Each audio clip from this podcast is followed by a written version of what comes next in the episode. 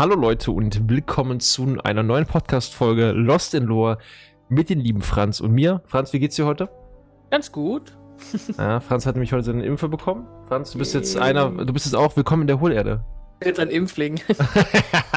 Jetzt müssen die ganzen Masken, Gegnermasken aufziehen, um sich gegen dich zu schützen. ja, und äh, wir begrüßen euch heute zur dritten Folge und damit auch zu unserem Fortführen der, ich sage jetzt mal, ähm, Grundgeschichte von Glauben, Göttern und Co. Wir haben ja die Götter abgeschlossen in den letzten beiden Wochen und ähm, wir werden heute praktisch fortfahren mit dem großen Thema der Religionen in Guild Wars 2. Ähm, kurze Frage gleich vorneweg, Franz, bei dir. Hast du Religion Guild Wars 2 jemals so wirklich, ich sage jetzt mal, wahrgenommen? Also ähm, den Glauben der Völker oder war das eher so ein Thema? Ja.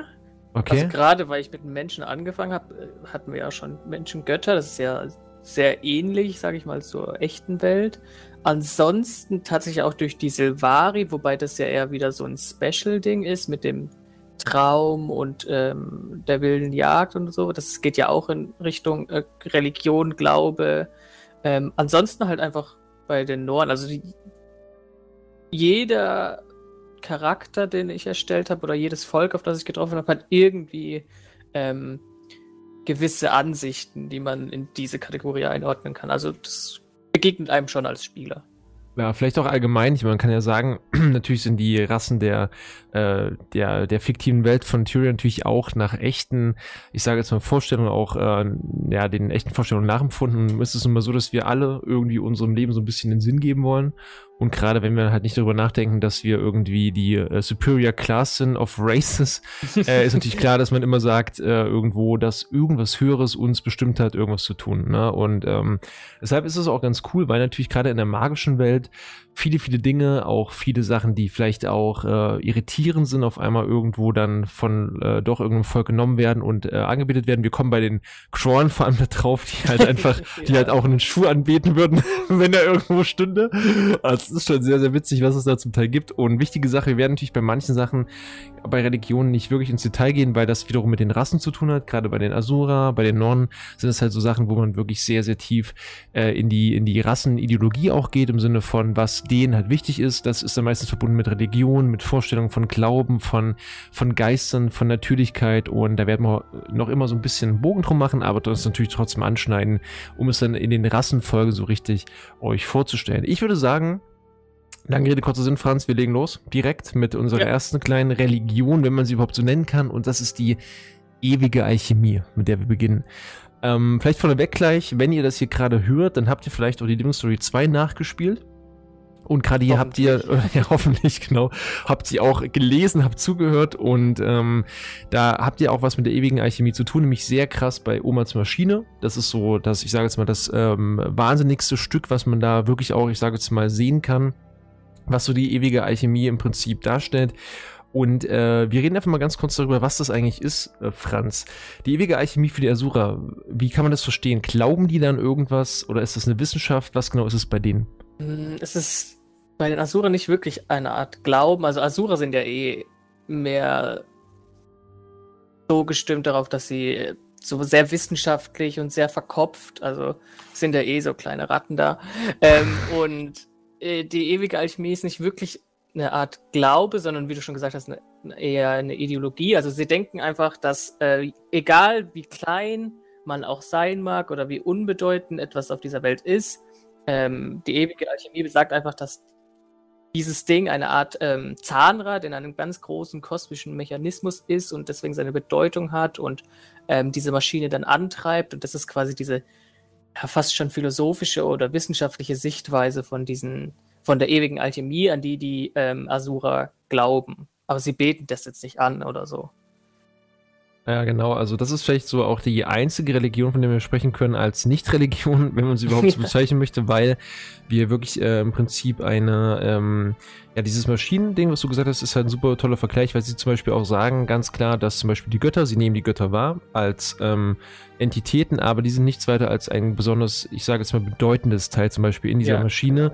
Das heißt, man kann es vielleicht so übersetzen, dass also je mächtiger ein Wesen ist, auch die Altrachen, desto größer ist der Einfluss auf das Gesamttreiben der Welt. Und ähm, ich habe hier natürlich immer auch eins gleich im, im äh, Blick bei Eternal Alchemy oder der ewigen Alchemie, wie auch immer man es nennen möchte, ähm, dass ich immer so ein bisschen auch an Gaia denken muss, an, an irgendeine, ich sage jetzt mal, eine Weltenseele. Ich weiß nicht, ob du es kennst von WoW.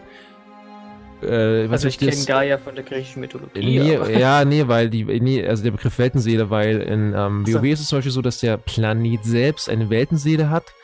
Und diese, also praktisch der Planet selbst ist ein Titan, also der schlüpft so sozusagen mhm. peu à peu und diese Seele, so habe ich das glaube ich mal verstanden, da dringen halt so Stückchen nach außen, die dann wiederum die Welt beeinflussen und bestimmte Sachen hervorbringen. Und ähm, ich bin halt noch immer so ein Mensch, der glaubt, dass wir halt auch hier sowas ähnliches haben bei Tyria, wo wir sagen, dass jedes Stück irgendwie was sozusagen entsteht, äh, zum Teil vielleicht auch wie die Altrachen eingesetzt werden oder eingesetzt sein könnte von einer größeren Macht, die eigentlich damit versucht, ein Gleichgewicht herzustellen. Und ich finde das äh, System ganz cool. Dieses ähm, Ding von wegen, dass man sagt, ähm, ja, dass praktisch die, also die ewige Alchemie ist für die Asuria nicht gerade unbedeutend, nicht nur eine Wissenschaft, sondern ist schon Lebensinhalt. Ne? Das ist vielleicht ja. nochmal ganz wichtig. Wir reden jetzt nicht groß über die Asura, aber ähnlich an der Religion ist es so, dass die ewige Alchemie ihr Leben bestimmt. Ähm, diese, diese drei äh, Bereiche auch, hier Dynamik, äh, Statik und ähm, Synergie war der genau. dritte, genau, Synergie, das sind diese drei ähm, Bereiche. Praktisch das ist ganz bedeutend für die Entwicklung auch eines Asura, für das Forschen eines Asura und im Prinzip ist das der Lebensinhalt. Also wir können hier schon sagen, dass die ewige Alchemie sozusagen das abstrakteste Konzept ist, was man sich vorstellen kann von allen Religionen, womit wir auch gleich beginnen, aber auch am ehesten das Konzept, was gar nicht einer Religion entspricht. Ja, also so ein ganz, ja. ganz schwieriger Fall.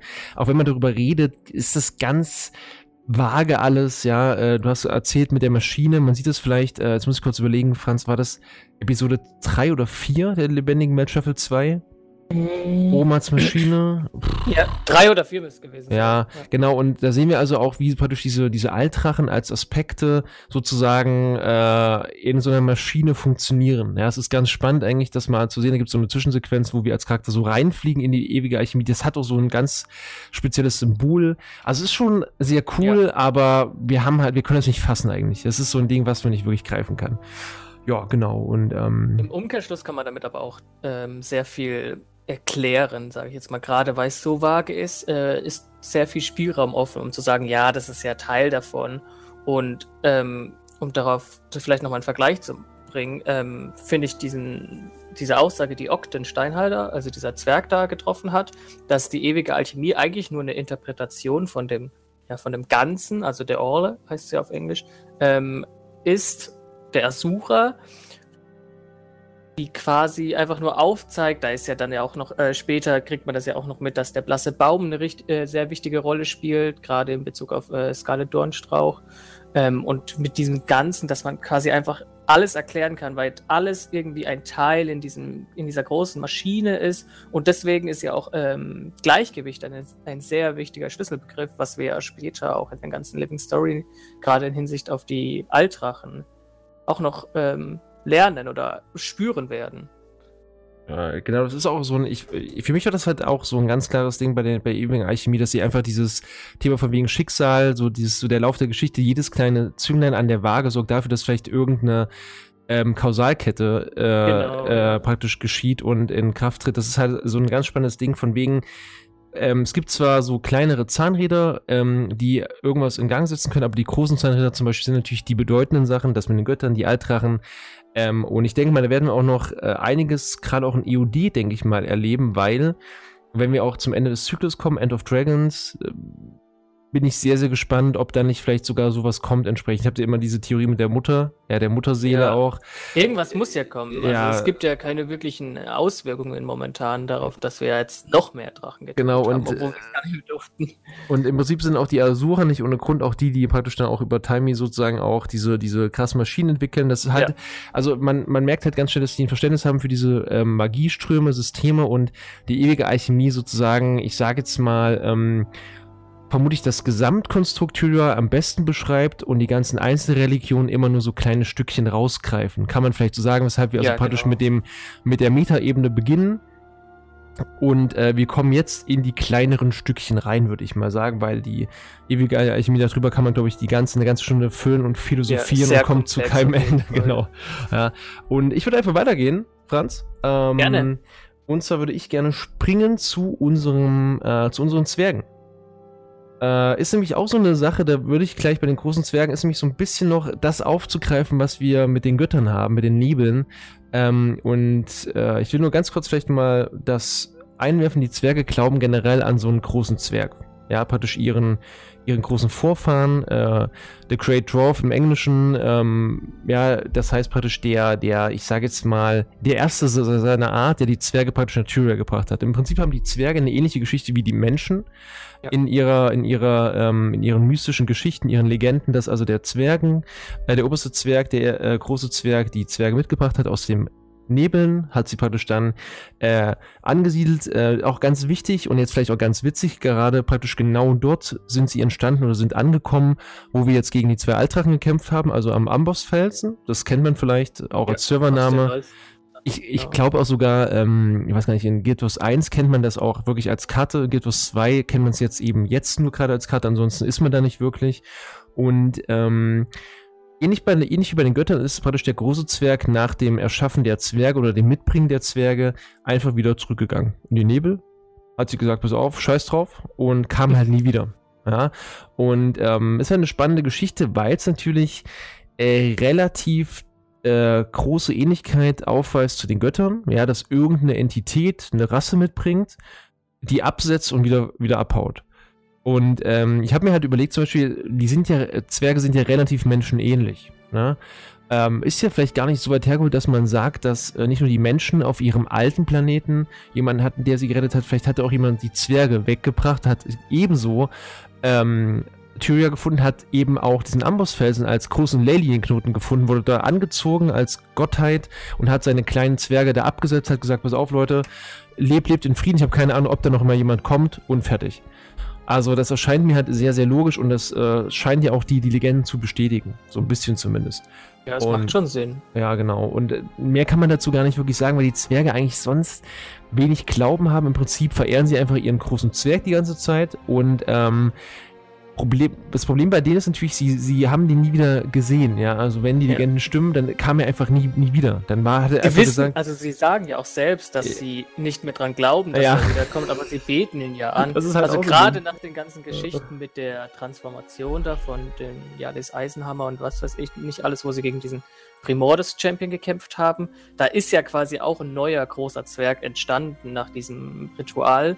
Ähm, und das, also das ist ja quasi dann schon Beweis genug, dass dieser äh, ehemalige oder erste große Zwerg nicht mehr zurück aus, diesen, aus dieser großen Schmiede kommen wird. Und trotzdem glauben sie oder beten sie diesen noch an. Also das ist schon interessant.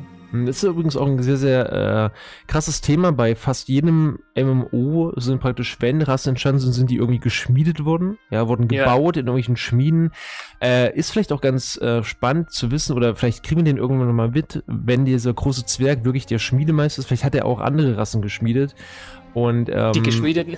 ja, kann aber gar nicht so schlecht. Äh, und du bist raus damit, das war's, Leute. Ich brauche nur einen Podcast-Partner.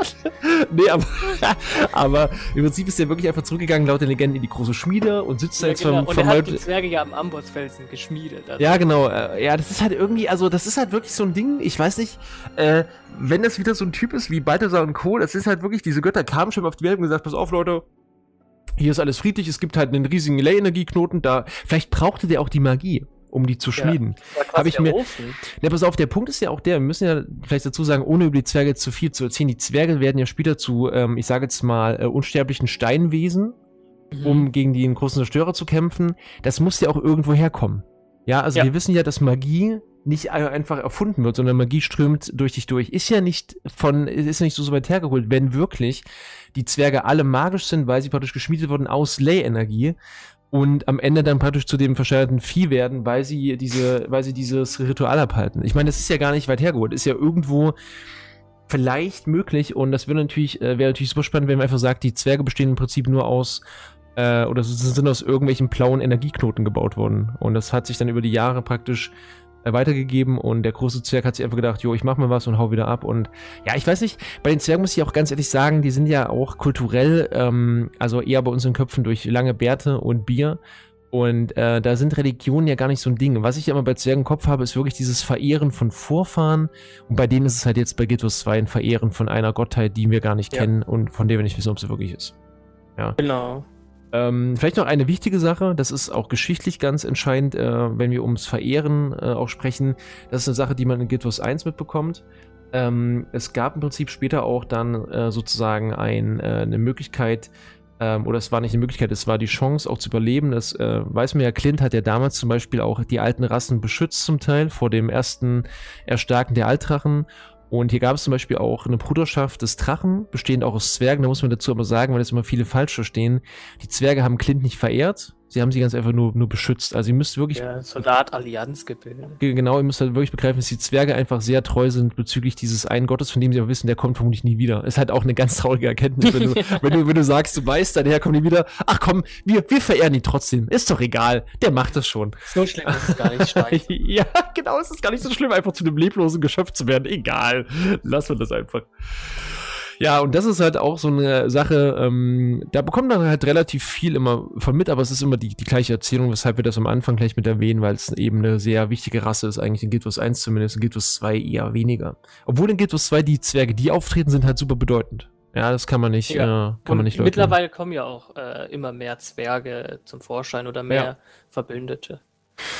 Genau, die Zwerge also als unsere zweite Religion. Der große Zwerg, wir haben die ewige Alchemie und ich würde sagen, jetzt gehen wir so ein bisschen rein, mehr zum Glauben hin. Ja, ich meine, das war jetzt auch wieder so ein Ding mit der Gottheit, das ist eher so ein, ja, keine Ahnung, ob es den wirklich mal gab.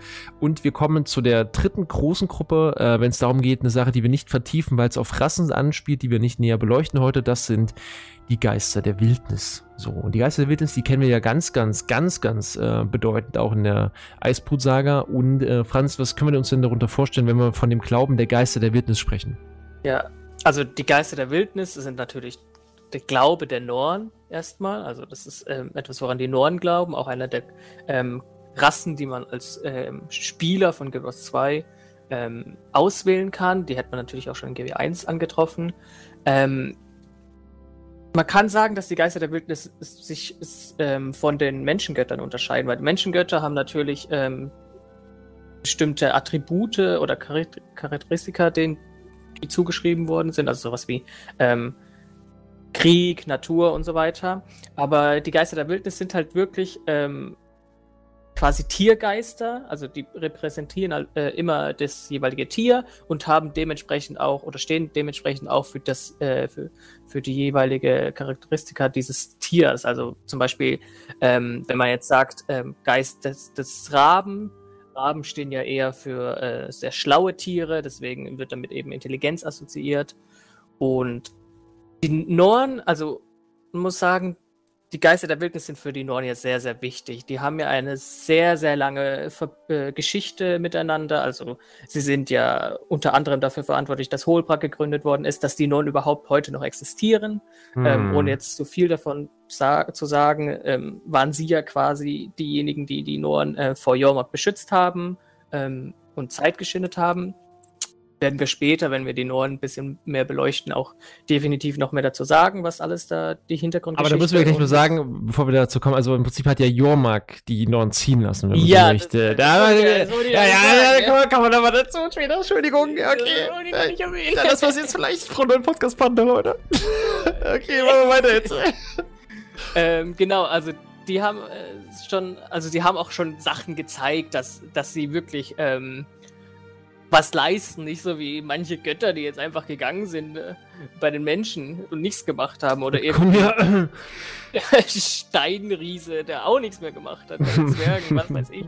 Also die Geister der Wildnis ähm, haben schon äh, Dinge geleistet und sind ja auch heute noch sehr ähm, ein Stück weit omnipräsent. Also sie sind Man ja, ja, man muss ja auch sagen, ganz, ganz kurz, bevor du weitersprichst, also ne, der Rabe zum Beispiel steht für Intelligenz, kein Wunder, dass ich eben Praham in einen Wolf verwandeln kann.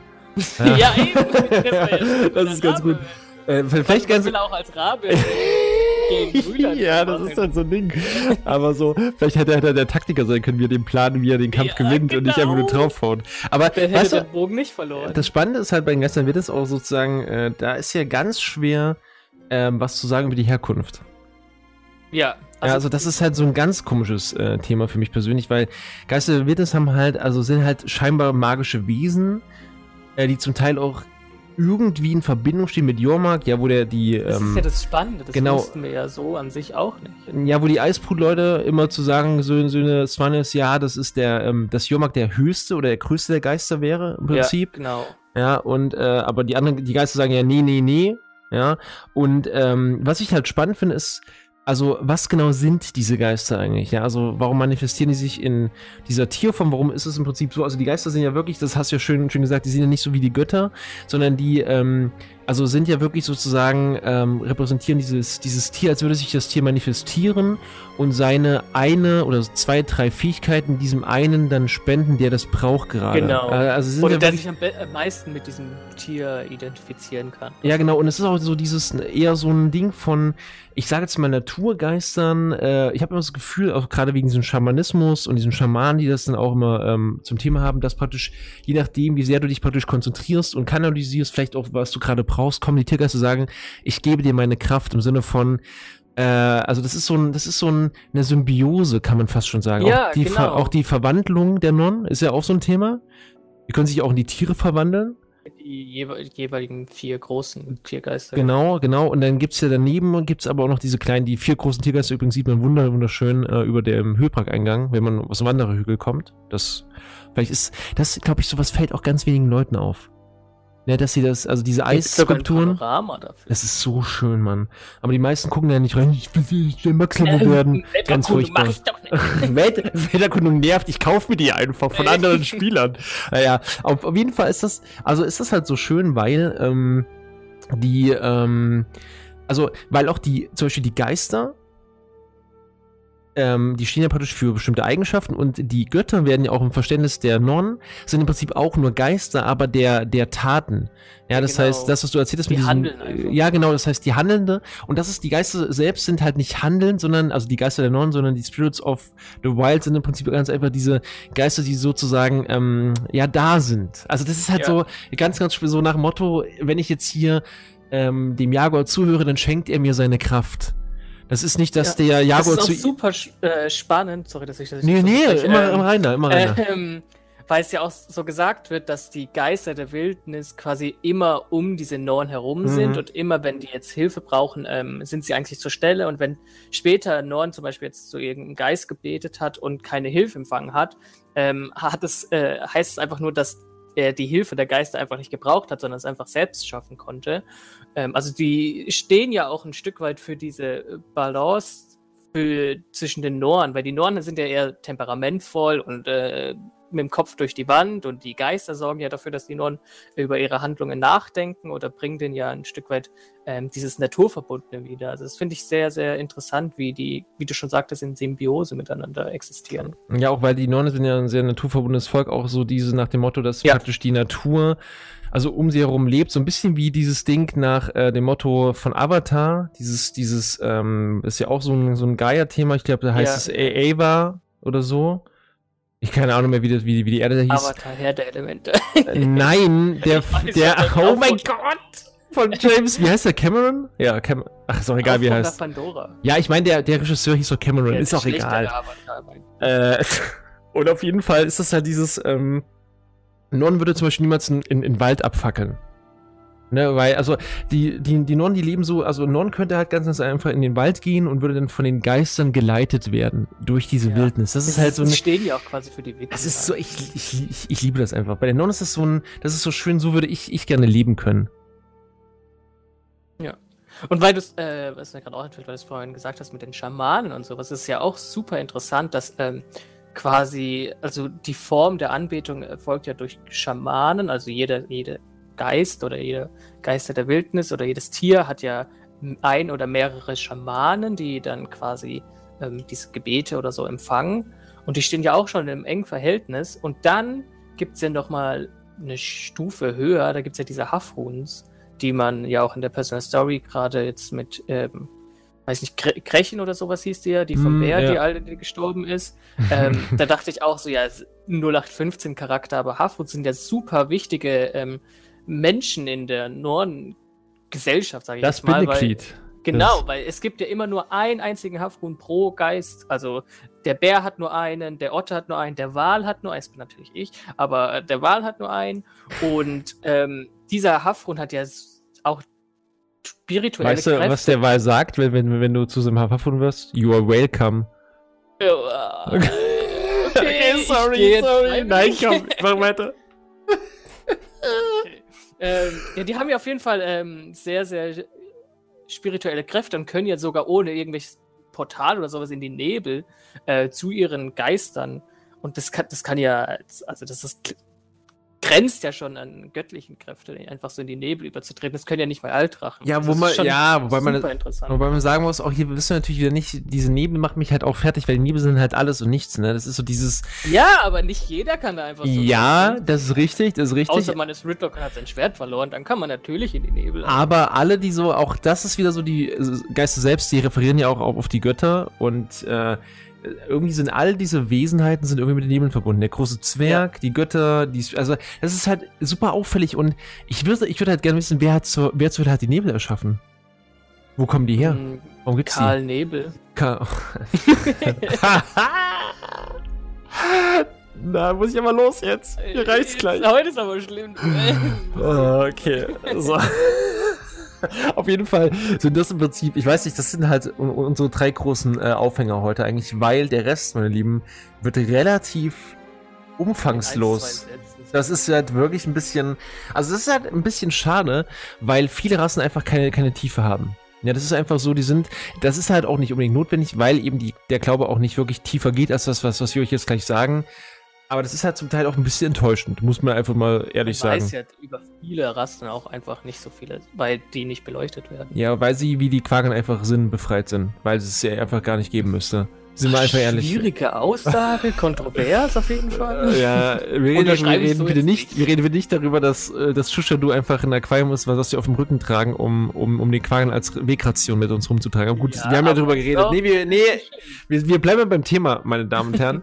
und ich würde sagen, wir kommen jetzt mal zu den ersten paar Rassen, die so ein bisschen sich ähneln, ja, ähm, wenn man so ein bisschen äh, sich praktisch die vorstellt und so ein bisschen aufteilt in verschiedene Grüppchen, dann sind es jetzt vor allem die Rassen, es passt ein bisschen auch zu dem großen Zwerg, die vor allem ihre Vorfahren und ihre, ich sage jetzt mal, geschichtstreibenden Kräfte, die vor ihnen gelebt haben, so ein bisschen verehren. Das heißt, wir gehen jetzt mal ein bisschen weg von Göttern und gehen jetzt mal eher hin auf dieses Yo, die äh, der eine General vor uns, der vor 100 Jahren gelebt hat, das ist jetzt der, der uns im Prinzip bestimmt. Und wir fangen mal an mit unseren geliebten, gerade als Menschenspieler lieben wir sie, die Zentauren.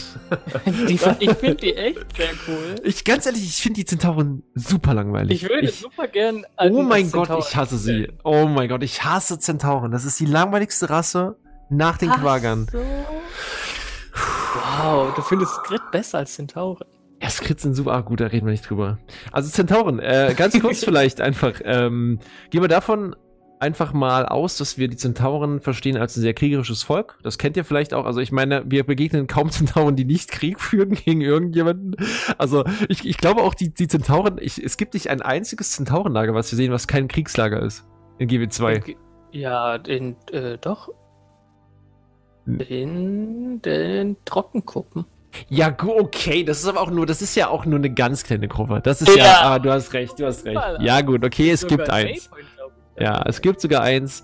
Ähm, das stimmt sogar. Die sind sogar relativ friedlich. Aber die sind eigentlich auch mit Kriegszelten dort, wenn du ehrlich bist. Ist auch ein Kriegslager. Das, ist heißt ja nicht, dass sie ein feindlich sind. Weil das Ventari-Leute sind. Genau. Ventari ist ja Ventari ist auch ein bisschen spezieller. Auf jeden Fall äh, sind die Zentauren generell so ein bisschen vom Krieg, äh, vom Krieg geprägt und sind vor allem ganz wichtig, äh, sind sogar verbunden, trotz ihrer Vorfahrenverehrung, auch ein bisschen mit den Naturgeistern, haben so ein kleines, ähm, so ein kleines Ding, ähm, wo sie sagen, ja, ähm, die Natur ist wichtig, sind also relativ spirituell. Es gibt Ja, sogar Sie diese. können ja auch Erdelementare beschwören. Genau, aber, und das ist ganz wichtig, muss man dazu sagen, sie betonen immer wieder, dass diese Naturverbundenheit nichts mit Melantro der Mensch zu tun hat. Also sie betonen wirklich auch in ihrer Geschichte, ja, äh, Natur gibt es, es gibt auch Natur, den, den, die Naturspiritualität, aber es hat nichts zu tun mit Melantro, die hat ihnen gar nichts gegeben, die spielt keine Rolle, aber Melantro ist eine Menschengöttin und damit ist sie eigentlich schon des Todes. Das war's direkt. Ja, also muss man dazu sagen, es gibt einen riesigen Hass zwischen Menschen und Zentauren ist halt aber trotzdem gar nicht mehr so abwegig, dass vielleicht die Zentauren auch da von Melantro ein bisschen was abbekommen haben. Äh, aber es ist natürlich schwierig, äh, da irgendeinen Beweis dafür zu finden. Ne? Ähm, ganz wichtig vielleicht noch mal, dass äh, die Zentauren zum Teil auch äh, riesige Bäume verehren. Ich weiß nicht, ob du die kennst. Franz aus GW1? Die sind dir vielleicht ähm, Begriff? Ja, da gab es ja auch ganz viele Quests direkt an dem Baum. Äh, da waren ja diese, diese freien äh, Zentauren da. Genau, und äh, das ist praktisch so die erste, die ich, ich sage jetzt mal das Einzige, was wir sehen können, wenn es um vielleicht irgendeine Art von äh, Statue geht, äh, Objekt, die sie verehren, das sind diese Bäume. Riesige Bäume, die ihr jetzt auch gerade hier im Video seht, ähm, die im Prinzip dafür stehen, dass man ähm, ja so diese Naturverbundenheit hat. Gleichzeitig sind aber auch diese Bäume so sozusagen ähm, Überbleibsel. Man sagt nämlich auch in der spirituellen äh, Richtung, dass im Prinzip die Zentauren durch das Essen dieser Früchte der Bäume die ähm, den Geist übernehmen von ihren Vorfahren. Also sozusagen über die Baumfrucht wird weitergegeben, was die Zentauren wissen. Ja, die gehen also zugrunde, gehen in den Baum über, so ein bisschen dieses, dieses, dieses äh, Thema von wegen, dass praktisch dieser Kreis des Lebens sich schließt und die nächst, die nachfolgende Generation kriegt von den Baumfrüchten im Prinzip alles mit, was die Zentauren wissen. Ja, äh, ist halt jetzt relativ langweilige Sache. Ne? Also wir haben jetzt nichts krass Magisches, keine krassen Namen, ja, keine ist krassen... Ist halt, was man erwarten würde, wenn man... Ja, ganz, ja, ist halt einfach ein sehr, sehr naturverbundenes, aber auch sehr kriegerisches Volk, weshalb eben auch so Vorfahren und die, ähm, ja, schon mal gelebt haben, eine große Rolle spielen. Ich weiß nicht, willst du noch was dazu sagen? Äh, eigentlich gibt's nicht mehr so viel dazu zu sagen, nee. War ein bisschen traurig eigentlich, wenn man ehrlich ist. Sind wir ehrlich? So ein bisschen traurig.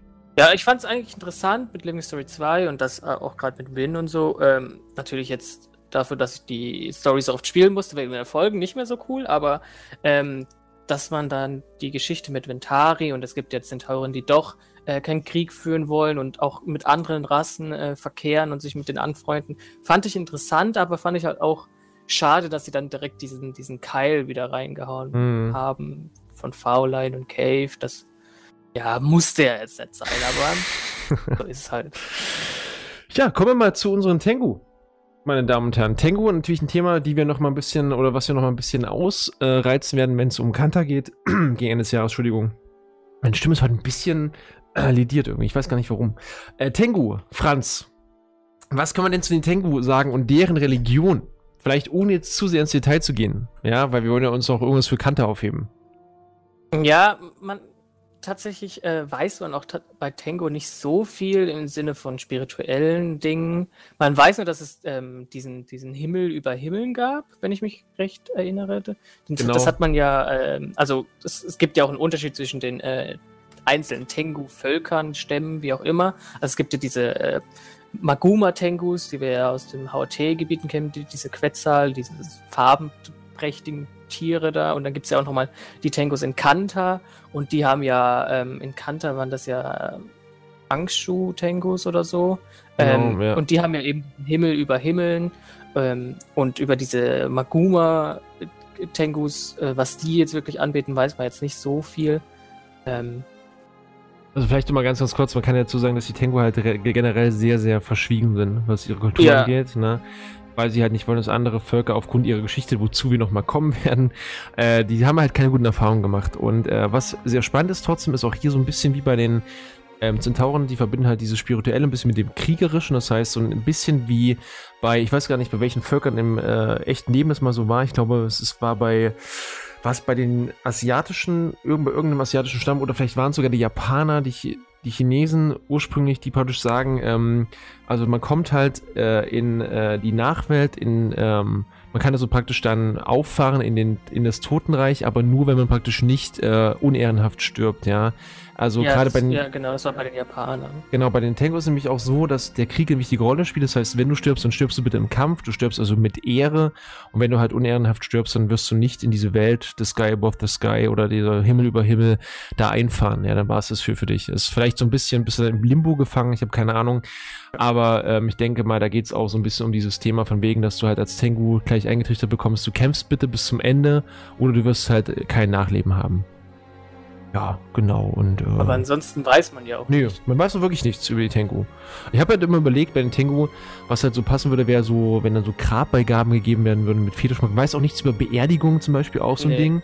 Also bei ganz wenig, also bei, bei, fast keinem Volk wissen wir, ob da irgendwie was mit, äh, weiß ich nicht, ob es da Grabbeigaben gibt, ob es da irgendeinen Afterlife gibt, irgendein Totenreich oder ein Leben nach dem Tod. Das ist ein ganz, ganz, ein ganz großes Loch eigentlich.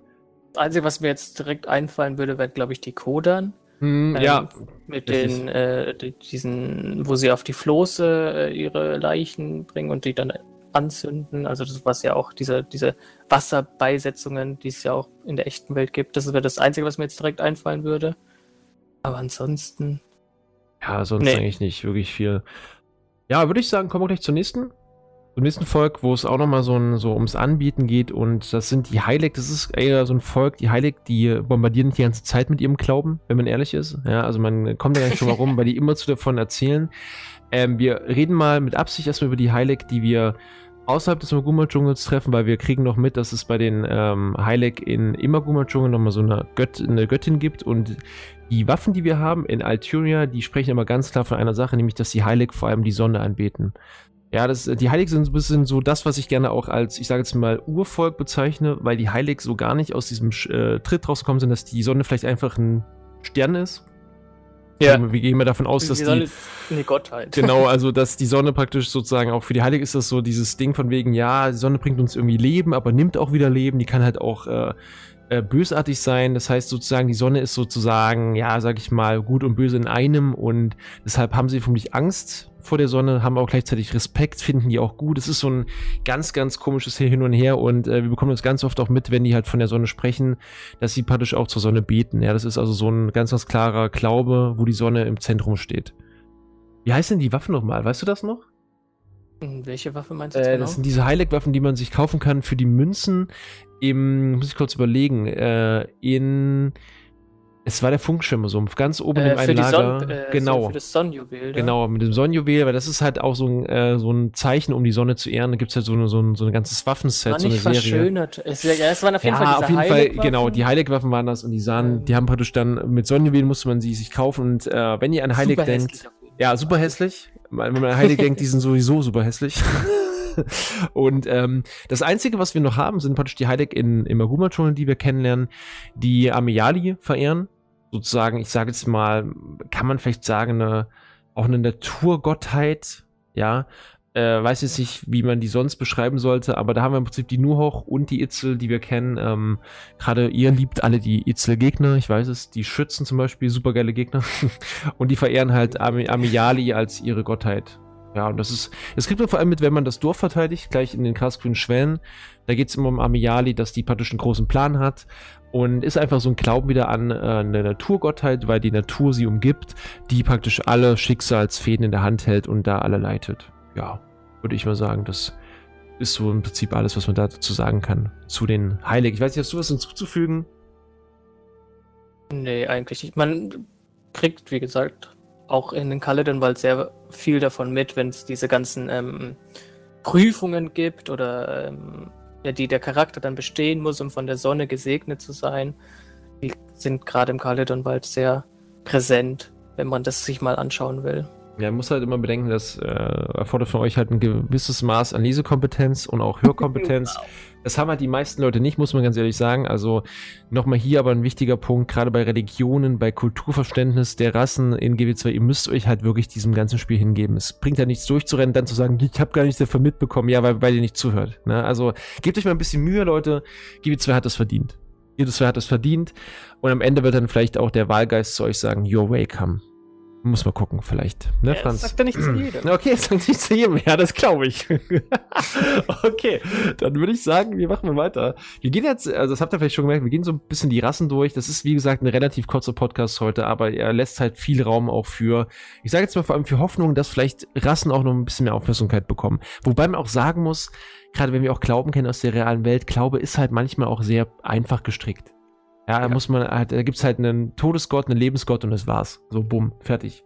Ja, Himmel und Hölle, Licht und Schatten, Tag und Nacht ist halt immer das gleiche Thema. Oder halt auch einfach gar nichts. Oder einfach Wale. Man kann auch einfach nur an Ja. Wale glauben, ganz ehrlich. Sind wir, sind wir ehrlich, ja? Der wichtigste Glaube. Das Gute ist nämlich auch, da bleibt ja auch keine andere Wahl. Als an den einen Gott. Okay, gut, ja, machen wir weiter. So, Ja. ich würde sagen, wir kommen zu, zu den Char. Franz, was willst du denn zu deiner Lieblingsrasse sagen? Den Char. Oh, äh, Wo ist jetzt- Lieblingsrasse? Ja, okay, wenn du es sagst, dann ist es meine Lieblingsrasse. also die Chars äh, haben wir auch schon in den letzten Podcasts etwas drüber gesprochen, gerade in Bezug auf Abaddon. Die Chars hatten ja früher eine für sie Gottheit. Also es waren ja die Titanen, die Abaddon ähm, erschaffen hat und dann ähm, da zu den Chars geschickt hat. Ähm, und dadurch haben die Chars ihre, Flammenlegion und ihre haben ein bisschen mit dem Feuer gespielt, so, aber die haben die Chars ja komplett abgelehnt und äh, Chars haben ja auch die ganzen Titanen getötet. Und seitdem haben sie ja keine wirkliche ähm, Religion oder keinen Gott mehr, den sie, oder keine Götter mehr, die sie anbieten, sondern die leben einfach nur noch für den Kampf und den Krieg und ähm, du musst gewinnen und was weiß ich nicht alles. Das merkt man ja auch davon, dass es ja, es gibt ja Legionen und Tribute und ähm, Gladius, wenn du irgendwie desertiert bist und sowas. Also die Chars sind wirklich einfach nur ein Kampfkätzchen, die für den Krieg leben und ähm, wirklich viel ähm, Spirituelles gibt es bei den Chars nicht mehr. Also das wirklich einzige oder noch verbleibende, was sehr viel Richtung Spiritualität geht, sind ja, ist ja die Flammenlegion mit ihren Schamanen und sowas. Aber ansonsten ist es halt einfach wirklich eine Kriegerrasse. Da kann man auch wirklich nicht viel hinzufügen, ne? Das einzige Mal, als wir, da reden wir auch nochmal im Detail drüber, wie gesagt, wir können immer nur nicht alles erzählen, weil sonst reden wir immer über das Gleiche. Bei den Titanen, das war halt so ein Ding und ansonsten ist es so, dass die Char halt wirklich ein bisschen verloren auch sind. Muss man einfach mal so sagen. Also, die sind ja nicht nur verteilt in verschiedene Legionen, die verschiedene Anführer haben, sondern sie haben halt auch keinen gemeinsamen Glauben. Das ist halt ein bisschen traurig. Genau. Das Einzige, was sie, und das ist halt so ein Ding, was am Ende übrig bleibt, ist halt der Glaube an, wir müssen die Menschen zum Beispiel töten, das war ja früher so ein Ding, ja, also wir müssen uns im Prinzip retten. Gesteuert durch Hass quasi. Genau, ja, und das macht die halt auch ein bisschen, das macht halt für mich persönlich auch die Charme ein bisschen kaputt, weil die halt keine Tiefe haben. Und Spiritualität und Glaube an Götter bringt halt da so ein bisschen Tiefe, weil dann auch Werte vermittelt werden, aber die Charme einfach keine Werte, meiner Meinung nach, die haben einfach nur dieses, ja, Krieg ist wichtig lass mal kämpfen so. Und vielleicht auch nochmal ganz wichtig, das hast du ja auch gesagt, mit den äh, mit Göttern, wenn überhaupt Götter äh, eine Rolle gespielt haben, ging es ja nicht darum, die zu verehren, sondern zu, zu bekämpfen. Genau. Ja, also das ist halt die auch wollen so ein, ja auch quasi die Menschengötter bekämpfen. Ja, das ist halt, ja genau, das ist halt so ein, also nach dem Motto, der Chuck kommt auf die Welt mit einem, mit einem Ja und sagt dann, los, lass mal kämpfen, so als wäre das so, so, so den so eingebrannt von Beginn an. Das ist halt auch so ein bisschen, das macht die auch so für mich so, das habe ich ja auch schon gesagt, der Eisbrutsage, diese ganze Char-Geschichte ist immer das Gleiche. Ehre, Kampf, Krieg, es ist einfach super langweilig. Sind ein bisschen simpel gestrickt, ja. Ja, es ist auch ein bisschen traurig. Wie gesagt, Vielleicht sind sie aber dadurch auch äh, freier. Sie müssen sich nicht an irgendwelche Religionen binden, sondern können machen, was sie wollen. Und sie haben sich halt dazu entschieden, nur das eine zu machen. Ja. Was man halt noch sagen kann, da sprechen wir bei den Char nochmal drüber. Äh, das Spannendste war halt das Entdecken der Titan für die Char, wenn es um Religion geht. Ähm, weiß nicht, ob du dich da auskennst mit den Titanen so ein bisschen. Also man hat ja in GB1 ganz oft genau, bekämpfen müssen und genau. gesehen und Genau, die ja. Titanen und die Flammen, also sozusagen das Zentrum im Vulkan. Hangma, sagt dir vielleicht was, hast du schon mal ja. gehört? Genau, äh, das ist ja noch immer existent gewesen und hat ja dann eine Rolle gespielt. Äh, und ähm, das ist halt so eine Sache, da ist so das Einzige, wie du auch sagst, bei der Flammenlegion können wir am ehesten noch Spiritualität festhalten. Der Rest ist halt komplett losgelöst von irgendeinem höheren Ziel. Und selbst die werden ja auch noch ja. eher so ähm, mit scharfen Auge betrachtet. Also genau. sie werden also, zwar noch als nützlich angesehen, aber äh, das macht denen jetzt nichts aus, die jetzt irgendwie alle abzuschlachten, wenn sie den dumm kommen. Man muss ja auch dazu sagen, dass die Char generell, das ist so ein bisschen dieses Ding, ähm, so nach dem Motto, Schusswaffen sind gefährlich, Schamanen sind gefährlich. Magie ist irgendwie gruselig ein bisschen, ne? Das ist so. Genau. Das ist halt noch so, so ein ganz großes Thema. Wenn sie an, an was glauben, dann daran, dass halt, wenn überhaupt, dann die Waffen klirren müssen und nicht, dass irgendein Zauberspruch. Die eigene Stärke ist genau. das, was sie ja. antreibt. Ja, ist halt, es sind einfach Char, müssen wir nicht drüber reden, es sind halt einfach große Katzen. Ja, so. Die haben einfach ihren eigenen Willen. Okay, äh, kommen wir zu den Ogern. Franz, Oger sind halt noch ein bisschen langweiliger. Oder? Ich weiß nicht, ich, also, ich weiß nicht, bei der Ogern habe hab ich auch selbst mal im Spiel ein bisschen ge gesucht nach irgendwas. Und das Einzige, was man bei den Ogern halt sagen kann, ist, dass die Oger halt im Prinzip keine Geschichte haben. Ja. Also, also die Oger an sich, äh, ich weiß gar nicht mehr, äh, wo. Ich meine, das war Flammenkampfsteppe, wo man das mitbekommt. Äh, ein bisschen dass die, dass es heißt, dass die Oger im Hier und Jetzt leben. Also sie machen sich nichts aus, ihren aus der Vergangenheit, sie machen sich nichts aus der Zukunft, sie machen sich nichts aus irgendwelchen Göttern oder sowas. Sie leben im Hier und Jetzt, äh, leben von Stunde zu Stunde, also wie Studenten quasi, von Lohn zu Lohn. Können wir das bitte festhalten? Also Oger sind die Studenten von GW2. Ja, Also sie, Sie, haben. sie, sie sehen doch genauso aus. Sie sehen doch genauso aus. oh, wow! Guck dich mal an, guck mal in den Spiegel, Franz. Sorry. Ja, also wenn man weiß, äh, wenn man was über Oger weiß, dann weiß man, äh, dann ist es das, was dass man nichts weiß. Also sie haben keinen wirklichen Glauben, den man jetzt irgendwie mitbekommen hat. Sie haben nichts der in der Hinsicht irgendwie erwähnt. Sie haben keine Nach äh, Vorfahren, die sie anbeten oder irgendwelche Statuen dazu. Sie haben ja nur irgendwelche Holzhäuser, Zähmlingshäuser äh, für ihre Tiere Und und sie haben ja nur Holzhäuser, wie gemein das einfach ja, wir können ja ruhig mal Stein benutzen. ähm, aber ansonsten, sie leben halt einfach im Hier und Jetzt.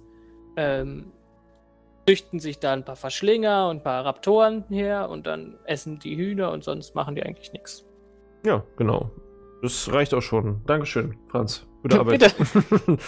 äh, Skrit. Selbes Spiel. Glänziges. Ja, wo, wobei. Glänziges. Ähm, genau, genau. Gibt nicht, nicht ganz selbes Spiel, äh, Spiel aufgrund dessen, dass Skrit, also Oger sind schon dumm, aber Skrit sind noch ein bisschen dümmer. Entschuldigung. Ähm, Entschuldigung? Also jetzt nicht irgendwie negativ gemeint, das ist halt einfach ähm, Fakt. Ist halt einfach das Spiel. Äh, Spiel, also stellt Skrit Oh. einfach dumm dar. Ja, das stimmt Ähm, wirklich, Alter. Und sie haben nicht wirklich auch, also sie haben ja nichts. Sie haben ja keine Gottheiten oder sie haben keinen irgendwie. Ich glaub, Skrit könnten auch-. Ja, das ist halt so ein Ding. Es ist halt ver ver vergebene, vergebene Chance von ArenaNet. Da hätten sie einfach so einen Rattenkönig machen können. Ich meine, es- am ehesten gibt es halt so Anführer wie diese ähm, Skrit-Königin in der Trockenkuppe. Genau, ja. Also so Ah. kleine Unter. Ich, es halt, also ich, ich glaube ganz ehrlich, was, was mir halt fehlt, ist noch so ein Skritfolk, was, was wir jetzt in Kanter treffen, wo es dann vielleicht irgendwie so ein Wesen gibt, so ein, so ein, so ein Jadekonstrukt oder irgendwas, was dann so Das ganz, ganz stark glänzt und das ist dann so eine Gottheit, das wäre das Geilste. So ein, so Also Skrit haben ja mehr einfach nur, also die bewundern einfach nur die Schönheit der Natur. Also sie haben Empathie für die Dinge, die um sie herum Ja, sind. Also deswegen auch sind sie so fanat auf dieses Glänzige und ähm, finden es halt einfach schön, das das ist anzuschauen. aber auch ganz süß. es. Das ist schon auch, auch Ja, niedlich ein bisschen. süß ne? schon, aber es liegt wahrscheinlich auch daran, dass sie das nicht so verstehen, was um sie Okay, herum passiert. Sagen wir einmal, dass sie dumm sind, du bist raus. Ich habe nicht gesagt, dass sie dumm Okay, sind. Ich habe gesagt, das Spiel stellt Okay, sie dumm dar. ja, genau, alles Und Fun Fact: Ja, weibliche Skrits sind weiß, männliche Skrits sind braun. Ich habe es hier gesagt. Falls wir ja okay, das ist schon wieder los. Es ist doch immer der Preckerbeck. Es Die Preckerbeck? Nee, es ist die Preckerbeck. Es Es ist, die, es ist die Preckerbeck. Es ist die Frau mit den, mit den Bären. Ist auch egal. So. Preckerbärin. Keine. Ist doch eh völlig egal. die Die haben alle gleich. Oh mein Gott. okay. So, wir kommen noch zu den Jotun. Jotun. Ich nehme mal die ganzen, die ganzen Dummen mal in einem Zug mit, mit auf die Liste. Das, Jotun- das fand ich super ähm, ähm, interessant, dass du das sagst, weil ich habe Jotun auch immer als dumm angesehen, aber wenn man da mehr über ihre ähm, Sichtweisen äh, erfährt, dann merkt man eigentlich, dass die sehr schlau sind. Ah, Ich finde, ganz ehrlich, trotzdem sind die halt für mich nur die Variante von, von Yeti, die in einer großen Gruppe leben, aber auf jeden Fall eins machen. Deshalb äh, würde ich die auf jeden Fall mit ihren, mit den Zentauren ein bisschen vergleichen. Das ist dieses Thema von, wir haben zwar keine Götter, an die wir glauben, großartig, aber wir glauben an das, was im Prinzip unsere Geschichte mit uns gemacht hat. Das heißt, die Vorfahren, die Heimat, das Territorium, was uns gehört, das ist so das, was, was sie prägt. So ein bisschen dieses, Ja. dieses Thema von, ähm, äh, wir ehren, was unsere Vorfahren geschaffen haben. Ist halt schon wichtig, äh, aber Glänziges war halt cooler, auf jeden Fall. Aber Jotun haben ja auch diese, also das haben wir ja auch ähm, bei den Göttern gesehen, so, so riesige Teleskope, also die, die schauen sich ja auch Sternbilder an und können ja ein Stück weit daraus lesen und das macht die ja schon, äh, also auf der Treppe stellt sie das schon mal über die Ratten. Ja, wir wissen nicht, was sie daraus machen. Ja, aber wir wissen, dass ja, warte, aber nochmal, wenn ich durch ein, durch ein Mikroskop gucke und nicht sage, was ich da sehe, dann bin ich nicht gleich klug. Ich ja, wollte aber sagen. das Mikroskop, was du benutzt, ja trotzdem ähm, ähm, wichtig oder hilfreich, Das habe ich, ja, das habe ich aber nach dem, Bau, nach dem Bauplan gebaut, der mir gegeben wurde, zum Beispiel. So, was, ja, was machst du jetzt? Vorfahren. Die Vorsicht. wir auch. ja, die, die waren vielleicht klug, Die aber waren schlau, ja. ja, wow. Okay. Aber äh, irgendwie haben Aber die schon Potenzial, ganz ehrlich, aber ja. es wird halt nicht ge- das zum Beispiel die Jute auch bezogen auf diese ganzen Runenhaftigkeit und so. Genau. Die, die Jute und ich, also was ich ja Gerade glaube, Astralaria-Sammlung 4. ja, was ich ja glaube, ist bei den Jutun zum Beispiel, dass sie vielleicht auch einfach abstammen von dem Urvolk, vielleicht auch noch vor den ersten Drachen, vom ersten Drachenausbruch, die vielleicht einfach sozusagen größer waren, so ein bisschen wie, wie, wie, wie die Lupikus-Viecher. Ähm, und Ja. vielleicht ist da irgendwie was verloren gegangen. Vielleicht ist nicht nur der Körper geschrumpft, sondern auch das Gehirn ein bisschen geschrumpft. Ich weiß es nicht. Kann ja sein. Man weiß es ja, nicht. Vielleicht ist die Kälte über die Jahrzehnte, Jahrtausende nicht so gut. Das kann schon sein, ja. Äh, wir bleiben mal ein bisschen im Schnee, aber die sind ja auch im Feuer, die sind überall. Es sind sozusagen die größeren Ratten, die Crawler. Ja, die Crawler ist so eine Rasse, die so ein bisschen, ähm, ich sage jetzt mal, irgendwie alles anbetet, was, was bei drei nicht auf dem, auf dem Baum ist. Das ist wirklich ganz, ganz schlimm. Vielleicht beten sie auch dann den Baum an, wenn du, wenn du bei drei auf dem Baum bist. Weil du gerade drauf bist. Genau. Das ist, Das so ein Ding. Das ist, also das Krasse ist bei den ähm, Crawlern schon mal, dass wir einfach unendlich viele verschiedene, also wenn man das so sagen kann, Religionen haben, weil wir verschiedene äh, Clanstrukturen haben. Ja, Ja, genau, wir haben Jeder Stamm hat irgendwas anderes. Genau, jeder, also ihr bekommt es auch, auch mit an, an, anhand der Herzchen, äh, der Herzchen zum Beispiel, diese Aufträge. Ihr habt also unterschiedlichste ähm, Glauben, da wird das verehrt, irgendeine. Es ist ja zum Teil so, dass das auch wirklich, das äh, bekommen wir mit zum Beispiel ähm, in den Baumkränzengipfeln, ja, mit dem, ähm, mit dieser, ich sag jetzt mal, diese Steinkonstruktion, was dann als Oh. Gottheit verehrt wird, genau, Ja. wo dann einfach jemand. Smiley. Genau, wo dann einfach jemand drinne, dr- drinne sitzt und die, die, die, die Maschine bedient, ein, ein, ein Asura und die Crawler glauben das halt. Die glauben halt, dass dieser Felsen mit ihnen spricht, ja. Und im, im Prinzip brauche ich nur eins machen. Ich brauche also im Prinzip eine, weiß ich einen Turm zu bauen aus Müll, stelle den irgendwo in den Wald rein, äh, befestige den und dann lasse ich den leuchten mit der LED-Lampe, dann werden Crawler Ja. kommen und das Ding anbeten. Der war vorher noch nicht da. Ja, das, der genau. muss stand da, Der das muss- ist heil. Das ist heilig und das war's. Das ist halt so. Das ich könnte- man ja auch ganz oft mit den Crawlen im Game. Ja, also man baut das- irgendwelche das Ding ist- Schneemänner. Das Ding ist ja wirklich, wir verarschen die auch.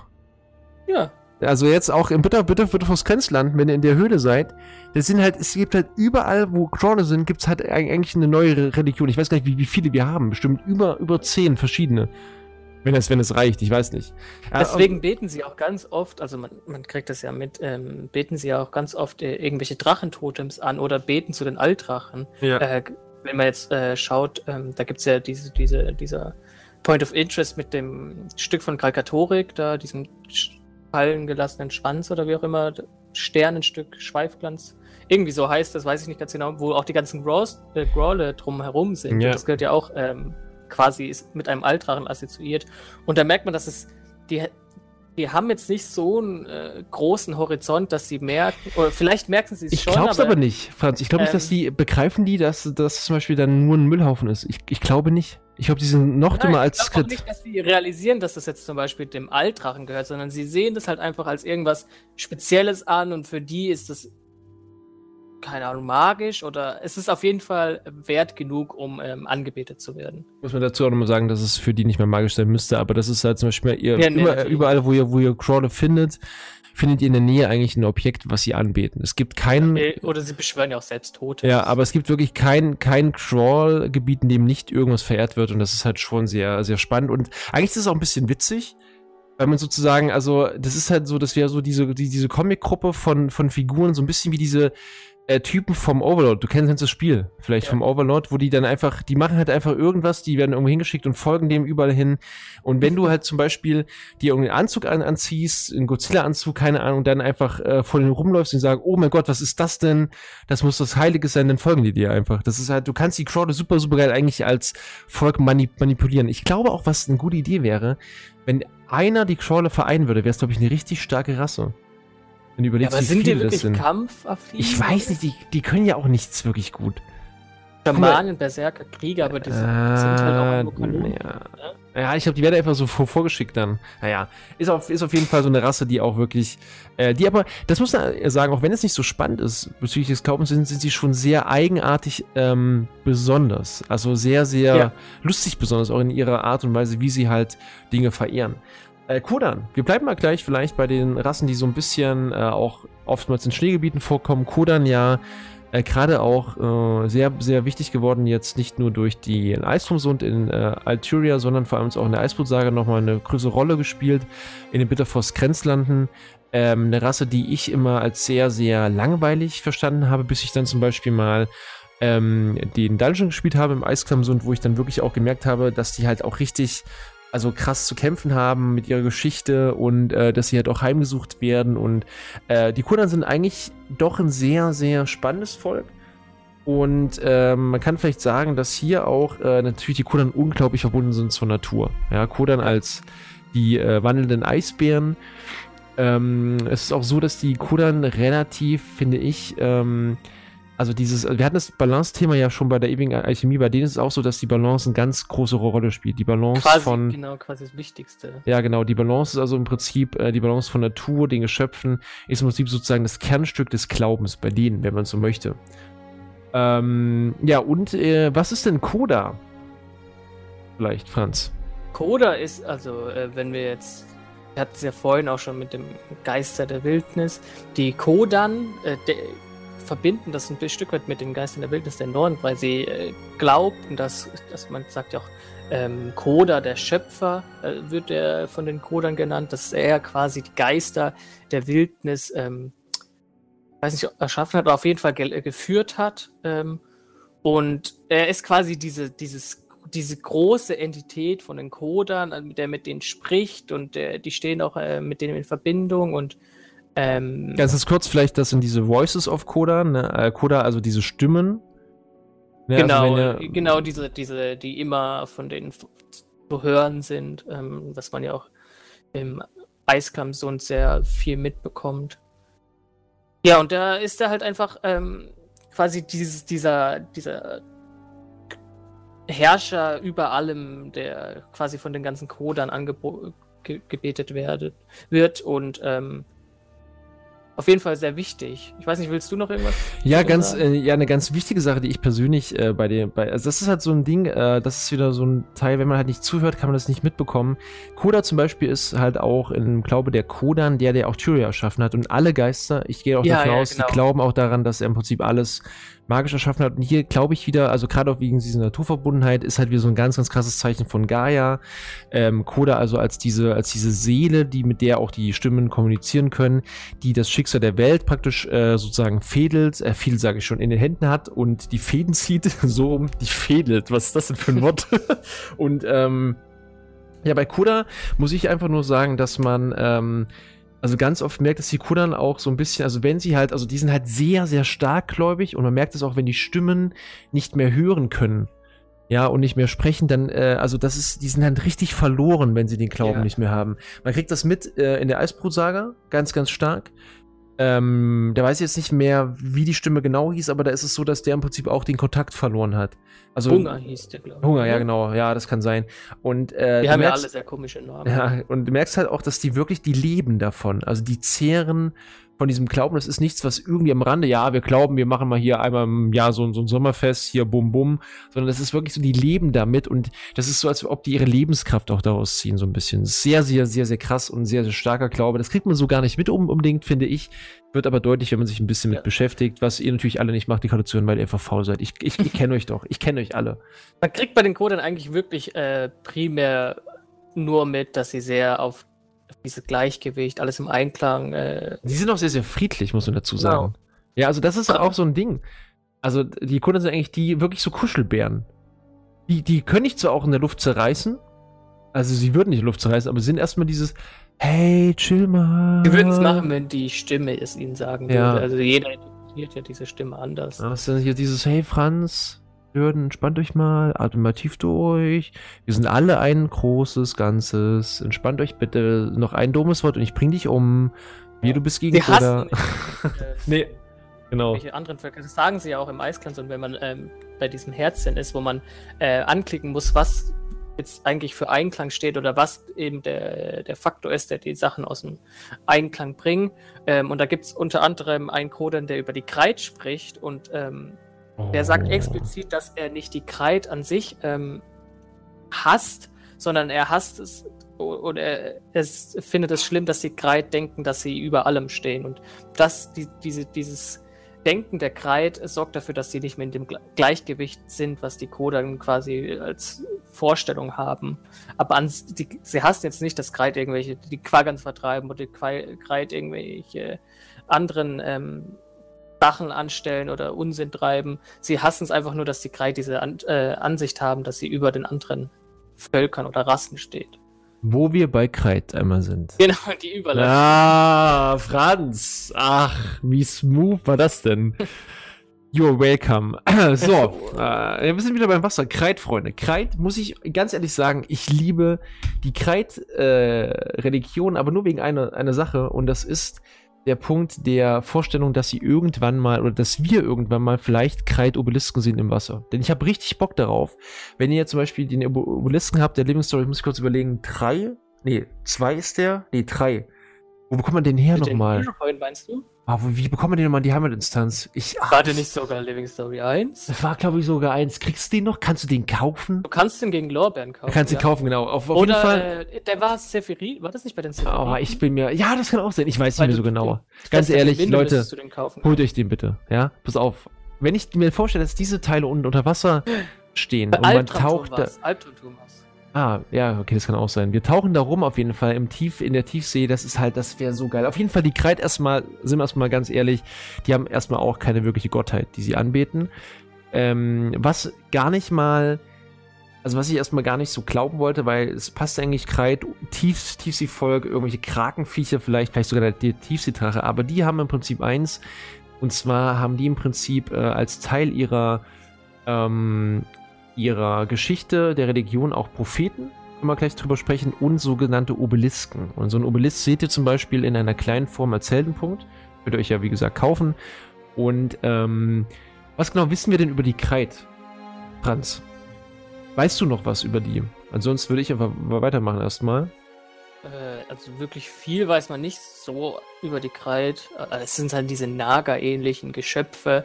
Ähm, und wir wissen, dass sie aus dem unendlichen Ozean stammen ähm, und dort mit den Quaggan quasi ähm, Tür an Tür gelebt haben und die Quaggan ein bisschen geärgert haben und die dann auch ähm, verdrängt haben. Selbst aber von dem ähm, Altrachen des Wassers, von äh, Bubbles, oder wie Selbab, wie er richtig heißt, Bubbles rückwärts, ähm, verdrängt worden sind. Also sie haben die Quagga ein bisschen verdrängt, wurden dann mit den Quaggan zusammen vom Altrachen verdrängt, sind dann ähm, zu uns gekommen und haben dann quasi angefangen, bei uns wieder ihre, ihre äh, Strukturen, Obelisken, ähm, weiß nicht, ob die Obelisken. Ihr übrigens übersehen könnt. Ja, genau, also ich kann das sehen, aber die Obelisken muss ja, müssen sie ja teilweise mitgenommen haben. Ja, also Stückchen davon, ne? Sie genau, haben ja, also man. So kleine. Genau, wir wissen ja, dass äh, praktisch die aus irgendeinem Material sind, was wir nicht verorten können. So dunkler Stein. Genau, das ist also ein bisschen, sieht ein bisschen aus wie Obsidian, finde ich immer, der aber grün leuchtet. Ich fand, dass das ein bisschen aussieht wie das Jade. Zeug aus Kante. Nee, also für mich sah das halt so grün, also magisch leuchtend aus, ja, aber das, der Grundstein war irgendwie so schwarz, habe ich mal so im, im Kopf. Ja, ja, ja das, ne, man, man, man kennt die Leute, den Seestein, man kennt ihn. auf jeden Fall, auf jeden Fall sieht es halt so aus, als wäre das wirklich ein Material, sagt man ja auch, vom Meeresboden, der praktisch, was praktisch davor kommt. Und hier ist ganz wichtig, dass im Prinzip die Kreit ist mal, das ist auch ein ganz großes Problem für uns zum Nachverfolgen. Die Kreit überliefern alles nur mündlich. Ja, das ist ein ganz entscheidender Punkt. Das heißt, da sind ganz, ganz viele Dinge nur mündlich überliefert, was halt so ein bisschen auch ähm, da, daran liegt oder was der Grund ist dafür, dass wir nicht genau wissen, was die Obelisken eigentlich bedeuten. Also sie scheinen einfach partout Strukturen so nach oben zu bauen. So ein bisschen äh, ähnlich zu der Geschichte, die wir erzählt haben von den ähm, Margonitern, ja, die ja gegen die Vergessenen gekämpft haben, die also versucht haben, ihre Obelisken zu bauen aus Schiffen, um die Götter zu erreichen. Ja, dieser Aufstieg, Turmbau zu Babylon, ist halt die Frage, inwieweit die äh, Kreit, die ja ganz einfach auch von unten nach oben tauchen könnten, ähm, also schwimmen könnten, warum die am Meeresboden so riesige Obelisken bauen, weil die müssen ja in die Meeresoberfläche nicht wirklich kommen. Ist natürlich die Frage, wie weit die im unendlichen Ozean vielleicht sogar so groß sind, dass die aus dem Wasser ragen. Kann ich das mir nicht vorstellen. Aber, aber, das ist halt so dieses Ding, also es geht halt bei den ähm, Kreit vor allem um den Aufstieg. Ja, ja, genau, sie glauben ja auch, dass diese, also sie wissen, wie du schon gesagt hast, sie wissen ja nicht mehr ganz genau, äh, für was sie eigentlich selbst stehen, aber sie glauben ja, dass diese Obelisken quasi ähm, ein Kennzeichen dafür sind, wo ihre Propheten äh, aufgestiegen sind und deswegen da dieser Obelisk steht. Die Frage ist halt auch, diese, ähm, also man sagt halt, dass die Kreidpropheten sind im Prinzip die höchste Entität in ihrer Religion. Die Obelisken sind das Zentrum davon, aber die Kreid selbst sind so ein bisschen verloren, glaube ich, in ihrem Glauben, weil sie praktisch diese Obelisken anbeten als Orte des Aufstiegs. aber sie haben nicht wirklich irgendeinen, also wir wissen zumindest nicht davon, eine höhere Wertigkeit, eine, irgendwelche Moralvorstellungen, die damit verbunden sind, irgendein wirkliches Ziel vor Augen. Wir wissen auch nicht, was dieser Aufstieg bedeutet. Wir kennen Aufstieg ja. aus GW1 oder aus GW2 auch wir kennen auch früh aufgestiegene Sachen, aber wir kennen halt den Aufstieg der Kreit nicht, was das überhaupt bedeutet. Ob die dann auf einmal fliegen können, vielleicht sind die Kreit dann, ist es der Aufstieg, ist vielleicht, dass aus den Kreit doch, ver, doch Vergessene werden können, die sich körperlich sehr ähnlich sind. Ist das vielleicht der nächste, die nächste Entwicklungsstufe gewesen? Keine Ahnung, was genau das gemeint ist, aber das ist halt für mich so ein, gerade auch wegen diesem Tiefsee-Thema, ein sehr spannendes Thema, weil ich diese Obelisken auch sehr feiere.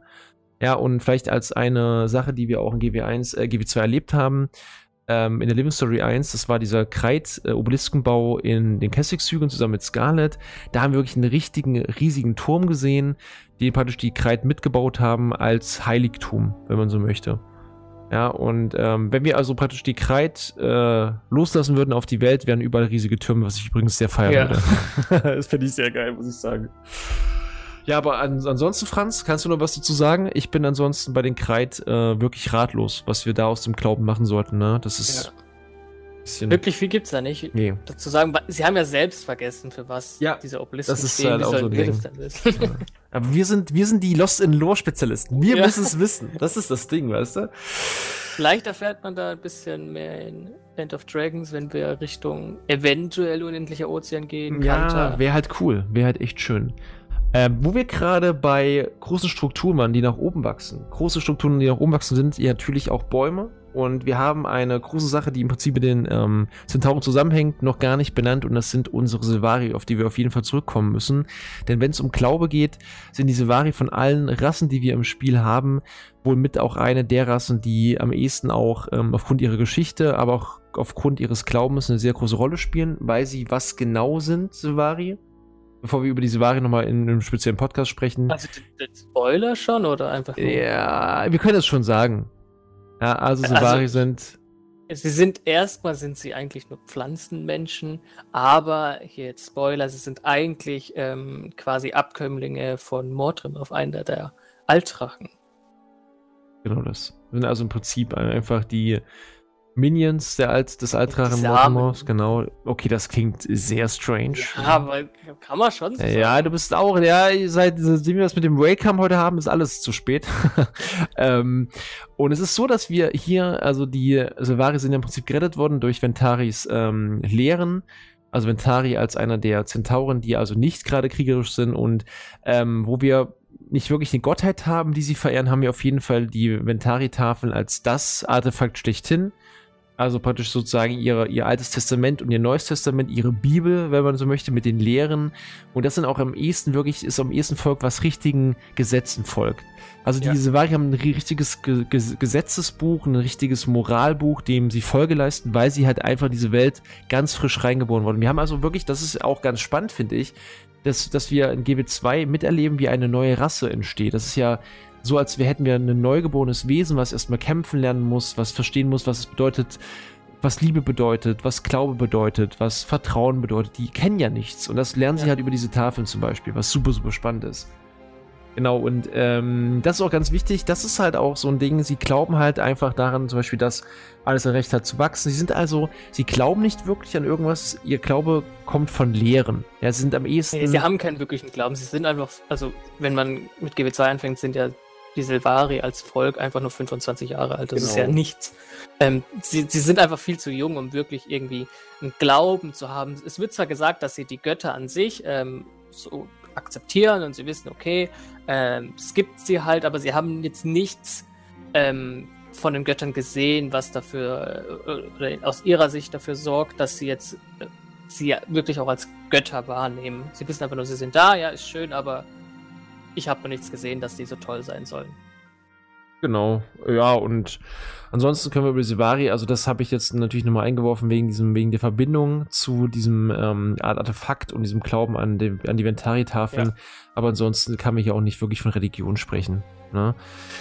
Ja, ich äh, würde einfach ähm, weitermachen. Gerade wenn wir von Drachendienern sprechen, sprechen wir nicht nur von Sivari, die keine Drachendiener geworden sind am, am Anfang, sondern von den Söhnen von Svanir ähm, über die wir auch nochmal speziell sprechen müssen, gerade wegen der ganzen Svani-Geschichte, die übrigens auch super, super spannend ist, aber dazu kommen wir heute nicht Findest mehr. Du sie super spannend? Ich finde das schon spannend, wenn man nicht weiß, wodurch Svanir zu Svanir wird. Okay, ja. Das ist halt so ein Ding, ja, aber gut. Und gerade auch dann mit GW2. Genau. Ist, ja, ja, genau. Äh, ganz, ganz kurz gesagt, die Söhne Svanirs verehren Jormak. Und Svanir. So, genau. und glauben im Prinzip. nee, also ganz ehrlich, glauben halt im Prinzip einfach daran, dass Jormak, das habe ich ja schon eingangs erwähnt, dass Jormak also der größte der Geister der Witness ist und das war es eigentlich auch schon.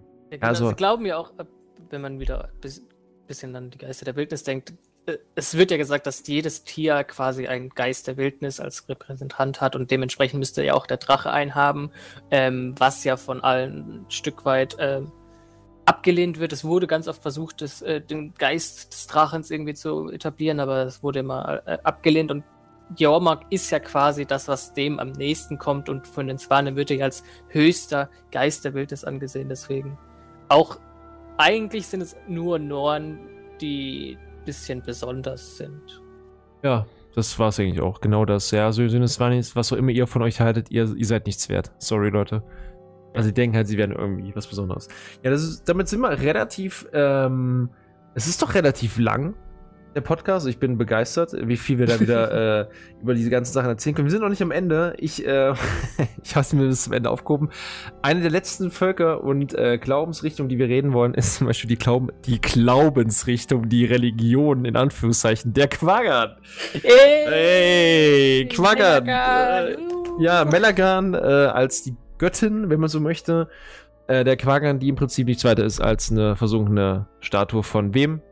Melandro. genau, es, ganz ehrlich, erzählt mir keine, keine Geschichten. von Melandro, die Quagern sagen, das stimmt nicht. Die Quager sind halt ganz einfach, ganz ehrlich, warum sollte, warum sollten die Quagern hier einmal auf einmal eine Statue finden von irgendeiner Göttin, die, die sie ja gar nicht kennen. Ja, und ich meine, ja. die ist auf einmal da und natürlich ist es eine versunkene Statue von Melantro. Die Statue, äh, die Göttin wurde ja auch von den Kreid getötet, angeblich von den Sagenquadern. Also ähm, End of Dragons sehen wir dann Melagan als Vision, Champion des Altrach des Wassers. Ähm, ja, und dann Quagern sind eigentlich das gleiche wie Selvari, nur für den Ultra. Bubbles. Äh, ja, ich denke nicht, aber ganz kurz. Ja, also wir halten einfach mal fest, dass die Quagern halt einfach praktisch, als sie von den Kreit vertrieben wurden, sagen, dass ihre Göttin getötet wurde. Ich glaube nicht, dass Quagern, Quagern dumm, Quager nicht glauben an Melanto. Das Quagern einfach, die, die raffen einfach gar nichts mehr. Sind, wir ehrlich, Quagern haben keine sind Ahnung. Aber wenn du sagst, dass äh, süß ja, sind, dann sind Quagern sind, nein, Quagern sind nichts weiter als fettes Paktfutter. Das, die sollte man alle nehmen und zu leckeren kleinen Quagernbürgern verarbeiten. Sind wir ehrlich, aber gut. Das ist ein anderes Unmensch. Thema. Ich bin kein Unmensch. Ich bin nur, ich bin nur realistisch. Auf jeden Fall. Ich denke rational. ist es so, dass ganz einfach die Quagern also an Melagan glauben. Melagan wiederum ist einfach vermuten wie eine versunkene Melantro-Statue und dass Melagan ähm, offensichtlich eigentlich getötet wurde von den Kreit, als die Kreit die Quagen vertrieben haben. Und jetzt glauben sie natürlich daran, dass Melagan doch überlebt hat durch diese eine Statue, die ganz einfach wirklich eine Melantro-Statue ist mit ein paar ja, Korallen genau, dran. Deswegen denken wir das ja auch, weil die Statue, die von äh, den Quagern angebetet wird, ist ja äh, alte Melantro-Statue, die einfach versunken ist. Ja. Aber gut, das ist auf jeden Fall äh, die ganze Geschichte der Quagger. das war's dann auch. Damit haben wir auch, damit haben wir auch den Podcast zu den Quaggern weg, Leute. Wunderbar. Ähm, ich weiß nicht, wollen wir. Also, das Problem ist jetzt bei den anderen Sachen, die ich noch auf meiner wunderbaren Staunliste habe, ist halt jetzt, also für mich schwer von Glauben zu sprechen. Ähm, aber wir können es ja nochmal anschneiden. Ähm, und ich habe jetzt noch auf meiner Liste auf jeden Fall die Mursat, kurz und knapp. Ähm, ansonsten natürlich noch die drei Königinnen in ähm, Kanta äh, von den äh, Luxon und das war's eigentlich bei mir. Ich weiß nicht, inwieweit du noch dazu was sagen kannst, Franz. Ja, die ansonsten, Mursat äh, haben ja an sich ja, also zum Mursat kann ich schon was sagen, nur von drei Königen. Ja, also äh, wir, ah. wir, wir, können ja ganz einfach sagen, bei den Muster. Ja, schwierig da glauben. Ja, ja doch, weiß schon, was du meinst. Also das Problem ist bei Muster zum Beispiel, wir können ja daran äh, einfach äh, festhalten, die Muster, der weiße Mantel, das kennt ihr alle. Die Muster sind ganz einfach nur sozusagen die, Gött, die gottgleichen Wesen für den weißen Mantel gewesen, genau, weil sie eben so mächtig. sind. an die geglaubt wird. Genau, und das sind ja, es ist halt, deshalb kann man nicht wirklich von einer Religion sprechen. Ich will es nur ganz, ganz kurz anschneiden, dass hier zum Beispiel eine Entität, die sehr machtvoll ist, ein, eine, ein Volk im Prinzip beherrscht und so sozusagen einen Kult aufbaut, weil sie im Prinzip diese Macht ausüben können. Über die man ja. sprechen immer speziell, aber es ist nicht wirklich ein Glaube. Aber ich, ich wollte es mit reinbringen. Ich wollte es mit rein. Ein bisschen sowas in der Art, genau. Ich wollte es mit reinbringen. Und ähm, ja, ansonsten wie gesagt, die drei Königinnen äh, der Luxon, dazu können wir nicht wirklich viel mehr sagen, als dass es diese drei, ähm, ich sage jetzt mal, ähm, ja, äh, Gottheiten gewesen sind für die Luxon, die im Prinzip noch nach den alten Göttern kommen. Äh, die kennen wir nur namentlich. Ja, das sind äh, drei Götter, Alua, Elora und Ione. Und das war's eigentlich. Mehr wissen wir darüber nicht. Ja, und das ist halt so eine Sache, dass ich nur noch mal am Ende das erwähnen wollte, damit das jetzt nicht irgendwie untergeht. Ja. Ja, meine Damen und Herren, im Prinzip äh, haben wir uns da ein bisschen kürzer gefasst als normal. Ja, also keine anderthalb Stunden, sondern 1,15 in dem Fall. ist, Oh, ist, ja, besser. ist ja. Nee, nicht besser. Übrigens, das muss man ganz kurz sagen, Leute. Je länger ein Podcast ist, desto besser, denn ihr merkt einfach, wie, wie viel das Spiel zu bieten hat in dem Bereich. Wenn ihr irgendwas hinzuzufügen habt, dann sind wir gerne für Vorschläge mal offen, gerade beim Thema Religion. Ansonsten äh, muss ich nur sagen, dass ich finde, dass GW2 hier sehr, sehr ähm, abwechslungsreich ist. Das finde ich sehr Auf cool. jeden Fall, ja. Weil wir haben also nicht irgendwie eine Gottheit, an die alle glauben, sondern jede, jedes Volk hat auch, auch logisch aufgrund ihrer, zum Beispiel ihrer Lebensumgebung, andere Glauben entwickelt, Genau. An Religionen. Mit anderen äh, Religionen. Und was natürlich auch super spannend ist, dass in der Geschichte der Völker zum Teil es eine Rolle spielt, dass andere Religionen, Glaubensrichtungen, Gottheiten aufgegriffen werden und äh, Grund sind für Konflikte, für Diskussionen, Genau. für Auseinandersetzungen. Finde ich sehr, sehr cool. Ja, ansonsten, Franz, dein Schlusswort für heute. Ähm, Quagans sind super. Und der Wahlgeist ist der Beste. Okay, dann sage ich nur noch, ähm, liebes Publikum, liebe Zuhörer, you're welcome. Und dann sehen wir uns nächste Woche wieder, wenn es wieder mal heißt, wir verlieren uns in Geschichte.